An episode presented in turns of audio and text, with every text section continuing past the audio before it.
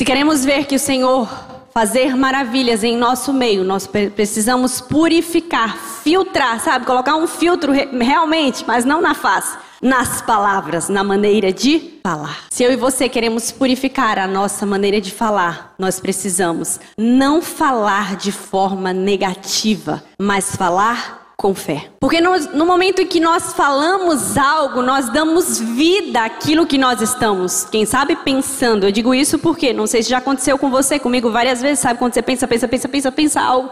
E fica, fala, não falo, fala, não falo. E quando você fala, bate aquele arrependimento. Então, antes foi povoado algo na sua mente. E é fato, os pensamentos negativos, eles sempre vão existir, principalmente diante de circunstâncias tão difíceis e contrárias que batam à nossa porta. Nós não podemos impedir que esses pensamentos negativos cheguem, mas nós podemos impedir e controlar de verbalizar esse negativismo, esse pessimismo. Nós não temos como impedir que pássaros voem na nossa cabeça, mas podemos impedir que eles façam ninho, ou seja, nós podemos impedir que esses pensamentos povoem a ponto de dominar a nossa mente, o nosso coração, consequentemente a nossa fala, que dirá as nossas ações. A chave então é não falar de forma negativa, mas falar com fé, falar de acordo com aquilo que a palavra de Deus nos diz, porque em Provérbios 6, verso 1, nós vemos que nós podemos ser prisioneiros da nossa própria palavra. Em outra tradução, diz que nós podemos ser enredados, enlaçados pela nossa própria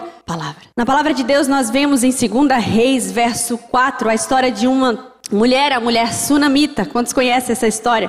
Uma mulher que chega para o seu esposo e apela, né, faz aquele pedido para que eles possam construir na sua casa um quarto para que pudessem hospedar o profeta Eliseu, que sempre passava por ela, por aquela região. E o profeta Eliseu se sentiu muito abençoado por aquela atitude daquela mulher e logo perguntou: O que eu posso fazer? Já que eu já fui abençoado, abençoado eu fui, eu quero te abençoar. Assim como nós, nos, nós somos ensinados aqui pelos nossos pastores. E aquela mulher falou: Não, não se preocupe com isso, está tudo bem. Aquilo, né? Fiz de coração, não, não, não pensando em nada em troca. Ao passo que o servo do profeta fez uma observação: olha, profeta, ele não tem filhos. Então o profeta Eliseu viu aí uma oportunidade e abençoou, profetizou, palavra profética que aquela mulher daria à luz um filho. E sobrenaturalmente, ela já era de idade avançada.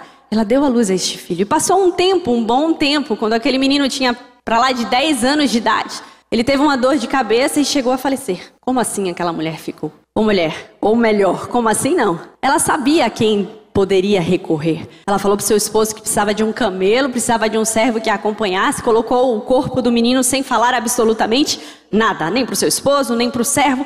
Correu para o quarto onde o profeta Eliseu ficava, colocou o corpo do menino lá e correu apressadamente, ou melhor, da forma que ela poderia. E chegando próximo ao profeta, o servo do profeta avistou aquela mulher e foi ao seu encontro e perguntou: Está tudo bem com você, mulher? Está tudo bem com o seu marido? Está tudo bem com o seu filho? Ao passo que ela respondeu: O quê? Vai tudo bem. Está tudo bem. Uau, essa resposta, essa atitude desta mulher realmente me chama muita atenção e ao mesmo tempo que me confronta do que as coisas realmente podem não estar bem na minha vida, mas isso não impede que eu profira palavras de bênçãos e palavras de que sim, está tudo bem, por quê?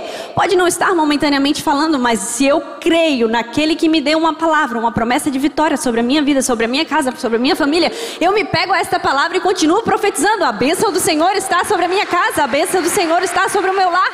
Eu não tenho que temer, eu não tenho que me preocupar, eu tenho com quem, a quem eu devo falar. E aquela mulher fala: está tudo bem. Quantas vezes eu e você, diante de situações como essas, humanamente falando, uma realidade que você não ficaria surpreso se ela falasse de forma negativa, sim ou não? É plausível a situação como essa, mas aquele momento ela fala como o próprio Deus nos ensina em Romano. O próprio Deus em Romanos diz: chame as coisas que não são como elas já fossem. Quando aquela mulher diz está tudo bem, ela dizia: não está, na verdade, porque a gente sabe, mas eu digo que está, porque eu sei como elas podem ficar com o meu Deus. É por isso que quando você está fraco, mesmo você se sentindo fraco, você pode dizer: Eu sou forte. Porque a palavra de Deus me diz que diga ao fraco: Eu sou forte. Porque a gente declara isso culto após culto? Porque o Espírito Santo do Senhor me faz forte. Talvez você, mulher, hoje, disse ainda hoje: Eu estou com uma tristeza, eu estou triste, não sei porquê. No momento que você disse isso, você estabelecia tristeza sobre a sua vida. Mas a partir do momento que você diz assim: O Senhor é a minha força, a força do Senhor é a minha alegria, a alegria dos meus dias. Acredite, você está direcionando a sua vida em direção à alegria que vem do alto, a alegria que vem do Senhor. Nós vemos na Bíblia em números, e eu creio que a palavra de Deus Existem inúmeros e diversos exemplos para que possam nos trazer respostas, direcionamento para aquilo que estamos vivendo. Embora não estejamos passando por uma situação igual, podemos estar passando por uma situação semelhante. E a atitude de certas pessoas podem nos ensinar tanto a não, como não fazer e como não fazer, a como não falar e a como falar. E eu aprendo com a mulher do fluxo de sangue. Ela que havia tentado de todas as formas, tratando daquela doença de tantos e tantos anos, inúmeros recursos médicos, nada a curava. Ao passo que quando ela ficou sabendo que Jesus estava passando por ali, ela começou a dizer para si mesma: se eu puder ao menos tocar nas suas vestes, ficarei curada. Imagine aquela mulher no meio daquela multidão e ela repetindo para si mesma, ela se auto-ministrando. Eu acredito que muitas vezes eu e você vamos precisar se auto-ministrar. Porque nós viemos aqui domingo, nós viemos aqui quartas-feiras, mas a nossa vida cotidiana, a rotina, os problemas e a dificuldade batem a nossa porta quando nós saímos daqui e nós precisamos se auto-ministrar eu creio que se tão somente eu me aproximar do Senhor, o meu movimento gerado em direção a Deus é um movimento que Deus vai fazer de encontro a mim. E o que eu estou falando foi uma palavra liberada pelo nosso pastor no domingo. O nosso pastor sempre usado por Deus solta pérolas, ou melhor, solta palavras proféticas que aquele que crê, que se pega essa palavra, pode crer que algo poderoso dos céus é liberado para você. E neste domingo não foi diferente. O nosso pastor falou bem assim: "Eu acredito que quando nós fazemos um movimento movimento em direção a Deus. É impossível que Deus não se mova em direção a nós. E foi o que essa mulher fez. Além de falar, de profetizar, de declarar a sua vitória, se tão somente eu tocar na orla do manto de Jesus, nas vestes de Jesus, eu serei curada. E foi o que aconteceu, mesmo com aquela multidão empurrando Jesus. Ela tocou nas vestes de Jesus e instantaneamente, o texto diz: instantaneamente aquela mulher foi curada. Ao passo que, quantas vezes nós fazemos o contrário? Ao invés de chamar as coisas que não são como se já fossem, nós chamamos as coisas que são como se eternamente elas continuassem a ser nas nossas vidas. Nós vemos na palavra de Deus o paralítico do tanque de Betesda que agiu dessa forma. E o próprio Jesus estava ao seu lado, perguntou: "Queres ser curado?" Uma pergunta tão simples que requer uma resposta mais simples ainda. E aquele homem complica a sua história. Quando ele diz e repete e tenta descrever a situação dele, ah, eu não tenho ninguém para me lançar nas águas. Quando as águas se mexem, quando o anjo passa e as águas se mexem, que eu olho, outra pessoa já pulou no meu lugar, querido.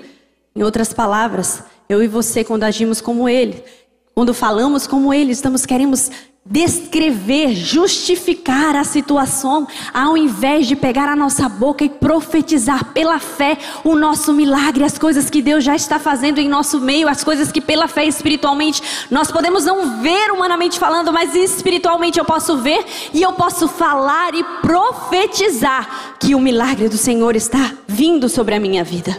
Tudo isso me faz ver que aquilo que nós falamos continuamente, nós estamos afirmando e nós estamos nos tornamos. Em outras palavras, o que eu quero falar neste ponto é: não fale sobre o problema, fale sobre a promessa. Não fale sobre aquilo que as pessoas estão vendo, fale sobre aquilo que muitas pessoas desconhecem. A promessa de Deus, as promessas de Deus, as palavras, aquilo que Deus já prometeu sobre a sua vida.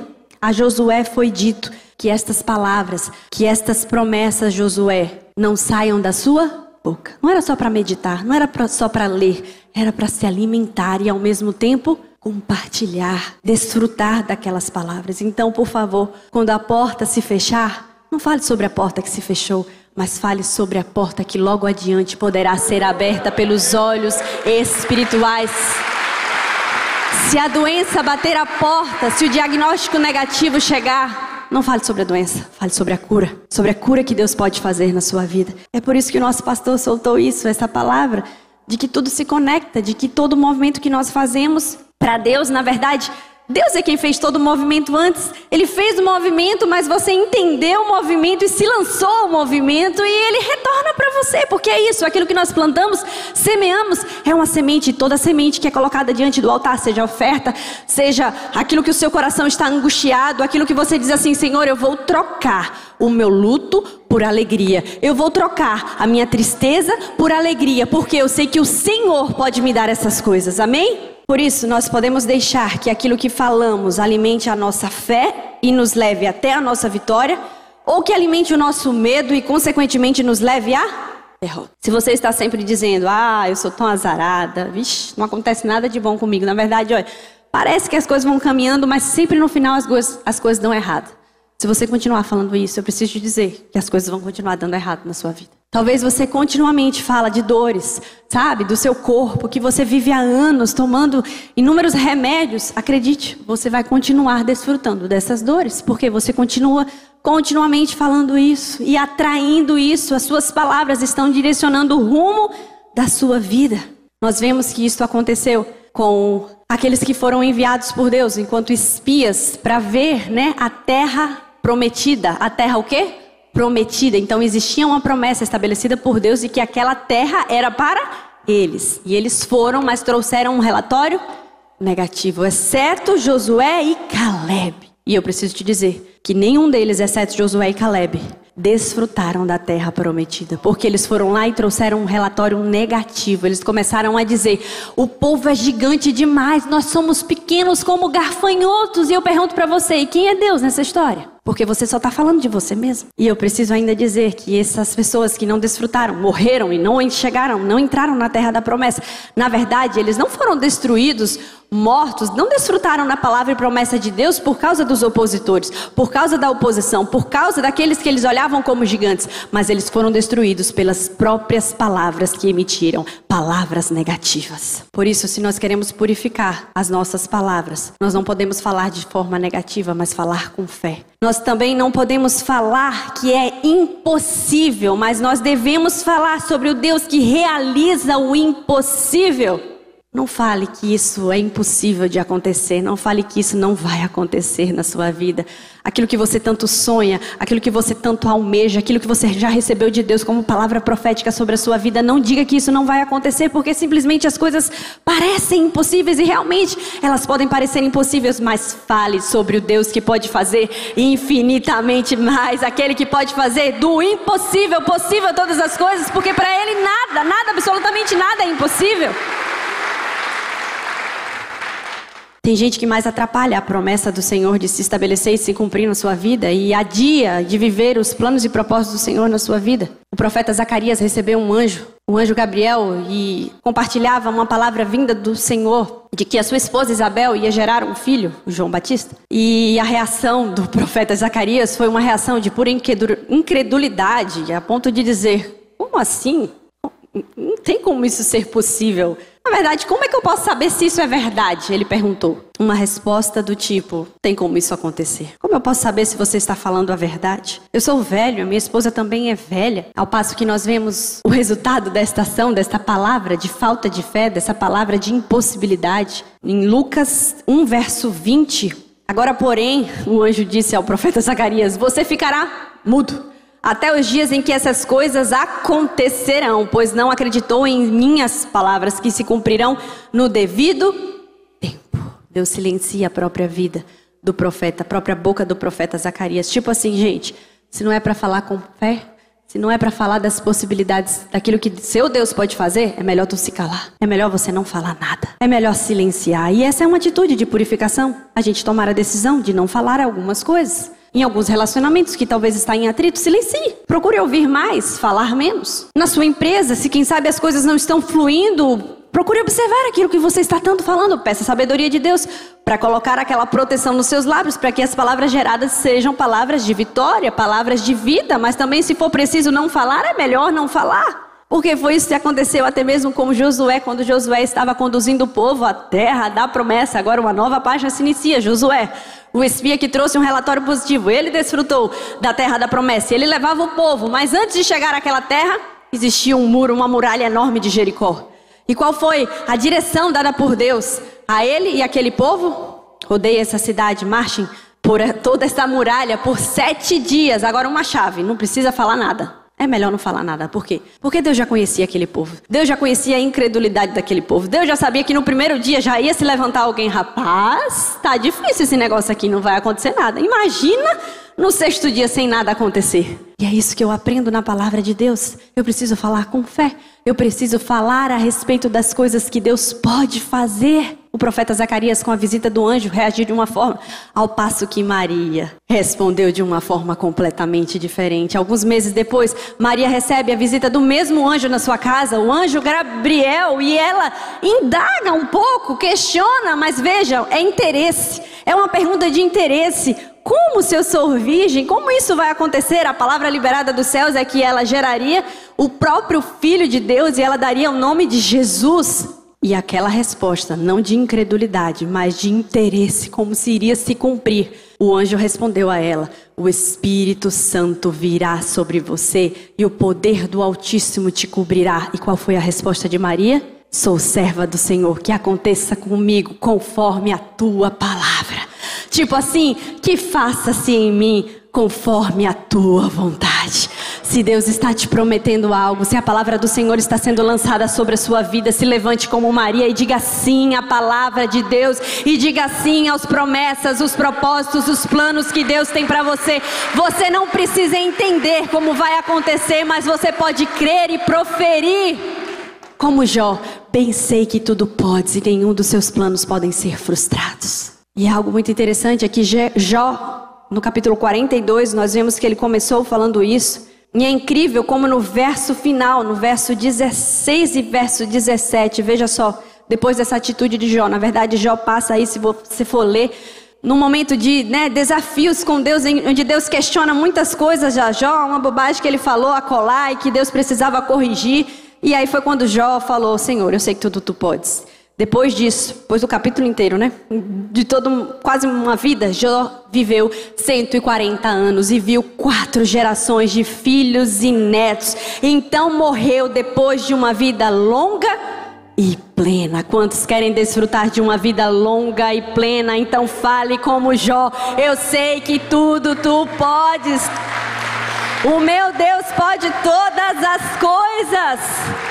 Então haja como Maria, Senhor, faça-se em mim a tua vontade. Quando que Maria concebeu este milagre? Quando que Maria concebeu? Quando ela disse sim. E olha que interessante. Quando ela disse sim, uma estrela brilhou no céu. A mesma estrela que brilhou e iluminava o caminho daqueles camelos, dos reis, dos magos, quando Jesus veio a nascer, quando a palavra que foi gerada pela fé por Maria veio a nascer. Os recursos foram conduzidos e aqueles homens levaram os recursos que José e Maria tanto precisavam. Eu acredito que assim como uma semente foi lançada na vida de Maria, existem sementes colocadas por Deus na minha, sua vida, sementes que pela fé eu e você precisamos gerar, precisamos carregar, precisamos nomear, dar nome àquilo e às coisas que Deus está fazendo até chegar o tempo desta palavra se manifestar, até chegar o tempo dessa palavra nascer sobre as nossas vidas. Mas de uma coisa é certa, quando eu e você dizemos sim ao chamado e à palavra e à promessa de Deus sobre nós, toda parte de recursos e provisão da parte do Senhor dos céus já vai sendo liberada. Os camelos já estão chegando com os recursos que você precisa. Toda sorte de provisão para sua casa, para sua família, para sua empresa. Toda saúde, cura, restauração sobre o seu corpo, toda restauração, toda cura estabelecida sobre a sua vida já está chegando desde que você diga sim, como Maria disse. Além disso, Acredite que Deus vai fazer as conexões que você tanto precisa. Você não vai precisar nem se mover. Maria não precisou sair do lugar que ela estava. No lugar mesmo que ela estava plantada. Mas o anjo foi uma coisa linda o que ele fez. Quando ele conectou o mesmo anjo que levou a promessa, a palavra de Deus para Zacarias e para Isabel. Foi o mesmo anjo que chegou para Maria e conectou e disse: Olha, a sua prima está gerando há seis meses algo. E Maria corre apressadamente até a casa de Isabel. Sabe por quê? Porque uma vez uma palavra sendo liberada de Deus para sua vida, pode acreditar que até você chegar lá, Deus conecta pessoas que você precisa para aprender com elas, com os processos que ela já viveu e que pode dizer aquilo que Deus já fez e aquilo que Deus também vai fazer na sua vida. É assim que Deus faz. É por isso que quando uma palavra bater forte no seu coração, mexer com as suas estruturas internas. Foi assim que aconteceu com Maria e o encontro de Isabel. O filho que Isabel carregava, João, se remexeu dentro dela. E Maria não precisou falar nada, porque Isabel reconheceu que o milagre que estava sendo gerado dela já se manifestava também na vida da sua prima Maria. A gente não precisa falar muito, porque as pessoas vão ver aquilo que Deus está fazendo na sua vida. Quando você fala quando você é boca de Deus, quando você não age desencorajadamente, quando você não fala com incredulidade, mas com fé, comece a gerar pela fé a palavra que Deus tem liberado sobre a sua vida.